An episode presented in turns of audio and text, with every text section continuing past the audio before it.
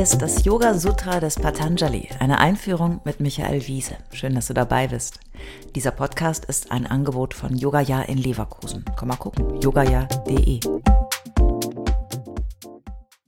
Teil 23, Yoga Sutra 1,42 bis 1,46. In der heutigen Folge geht es um Apfelmus und Erleuchtung. Tja, wie geht das? Treue Hörerinnen wissen schon, dass ich hin und wieder über leckere Sachen spreche, um die Ideen des Sutras zu erklären. Die nächsten fünf Sutren, heute spannen wir einen großen Bogen, beschäftigen sich mit der nächsten Stufe hin zur Erleuchtung, die unter dem Begriff der Sabija Samadhi laufen. Sabija heißt wörtlich mit Samen, mit Keim, keimhaft. Das bedeutet, dass dieser Zustand der Versenkung noch geistiger Objekte bedarf. Er bedarf noch der Bezüge zur Welt. Samadhi ist das Sanskritwort für Erleuchtung und so langsam führe ich den Begriff auch hier in meinen Podcast ein. Denn ihr versteht mittlerweile sicher besser, dass man diesen Begriff nicht abwehren muss als etwas, was nichts mit uns zu tun hat oder das wir nicht erreichen könnten. Hätte ich zu früh von Yoga als dem Weg zur Erleuchtung gesprochen, hättet ihr womöglich wieder ausgeschaltet, oder? Schauen wir uns Yoga Sutra 1,42 und 43 an. Yoga Sutra 1,42 Tatra Shabdartha Jnana Vikalpai Samkirnasa Vitarka Samapattihi Wenn die Betrachtung eine Mischung aus Wortwissen, Objektwissen und Vorstellung ist, dann ist sie eine mit dem Denken verbundene Meditation. Das ist Savitarka Samapati. Yoga Sutra 1,43 Smriti Parishodo Svarupa Shunyevartha Matra Nirbhasa Nivitarka. Wenn alle Vorstellungen gereinigt, die Natur klar ist, dann leuchtet nur das betrachtete Objekt selbst. Diese Betrachtung wird eine vom Denken freie Meditation genannt. Dies ist Nivitarka Samapati. Das Wort Samapati tauchte schon in der letzten Folge auf. Das bezeichnet den Zustand eines durchlässigen, transparenten Geistes, der mit einem Kristall verglichen wird. Salopp könnte man sagen, vor der Erleuchtung kommt die Durchleuchtung. Hinter dem Kristallbild steht die Idee, dass ein Objekt, das wir wahrnehmen, möglichst ohne weitere Interpretation mit uns in Beziehung tritt, also ohne unsere Vorurteile. Wir sehen hier die Sehnsucht der Yogis mit der wahren Welt, wie sie wirklich scheint, in Verbindung zu treten und diese Verbindung zu halten. Diesen Zustand streben die Yogis und Yoginis an, denn er ermöglicht, so die Idee, eine ungetrübte Sicht auf die Dinge.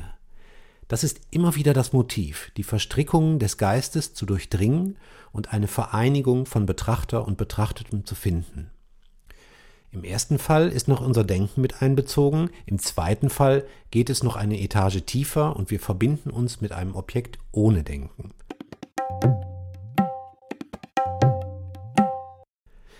Ich finde es ganz schwer, mir diese Ebene der Versenkung ohne Denken vorzustellen. Ich will aber auch gern glauben, dass es bei den Meditationsprofis solche Zustände wirklich geben kann.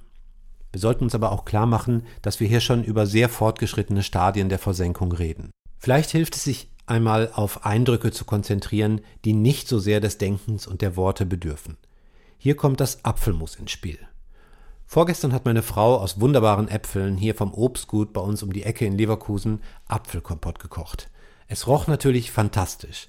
Da sagte Claudia diesen Satz. Wenn ich das so rieche, dann sitze ich direkt wieder als kleines Mädchen in der Küche meiner Oma. Genau, das meine ich. Die Wahrnehmung eines Objekts Apfelmus über den Prozess der Wahrnehmung riechen, löste bei der Wahrnehmenden Claudia eine unmittelbare direkte Verbindung aus. Dieser Moment der Verbindung, der noch ohne Worte auskommt, ist kurz, aber super intensiv. Das ist nie Vitarka Samapati. Dann aber bildet Chitta schon Worte und verknüpft es mit dem Wissen und der Erinnerung und der Vorstellung und Claudia sagt dann eben diesen Satz. Das ist dann schon mit Worten. Savitarka Samapati. Ja, ich weiß. Erleuchtete Yogis würden sagen, nee, nee, das ist nicht gemeint. Es geht um viel tiefere Meditation und Versenkung. Das stimmt sicher. Aber ich versuche, es mit meinen Mitteln zu durchdringen und euch näher zu bringen. Ich habe ein eher demokratisches Verständnis des Yoga-Wegs und nicht so ein elitäres. Schauen wir noch auf Yoga Sutra 1.44 bis 1.46. Yoga Sutra 144 Etaya vasavichara nyevichara tashukshma vishaya vyakyata. Handelt es sich bei dem betrachteten Objekt um etwas Subtiles, so heißen diese beiden beschriebenen Zustände Savichara und Nivichara Samapati. Yoga Sutra 145 Sukshma Vishayatvam Chalinga Paryavasanam Ein Objekt kann bis zum Undefinierbaren subtil sein. Yoga Sutra 146 Tayefa Sabija Samadhi alle diese Bewusstseinszustände heißen keimhafte Versenkung, Sabija Samadhi. Die keimhafte Versenkung hatte ich ja schon am Anfang erklärt, also eine Meditation, die noch einen Bezug zu etwas benötigt. Hier werden jetzt weitere Unterstufen der Versenkung erläutert. Das muss uns eigentlich in dieser Phase auch nicht mehr so weiter beschäftigen, außer dass dieser Passus wieder ein wunderbares Beispiel für die Liebe des Yoga zu Listen und Aufzählungen ist.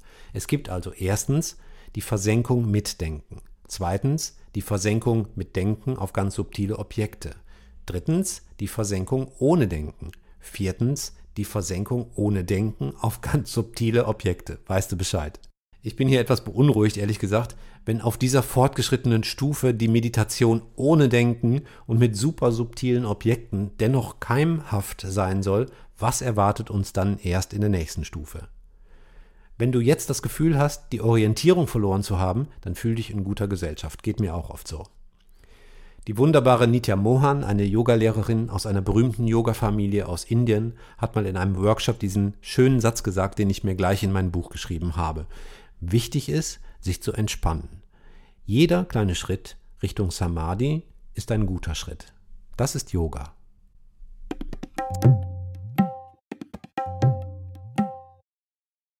Alle bisherigen Folgen kannst du jederzeit nachhören, auch wenn du jetzt erst eingestiegen bist. Hast du Fragen oder ein Feedback zu der Philosophie-Reihe, dann schreib uns gern oder kommentiere auf unserer Website. Dort findest du auch weitere Buchtipps und Empfehlungen.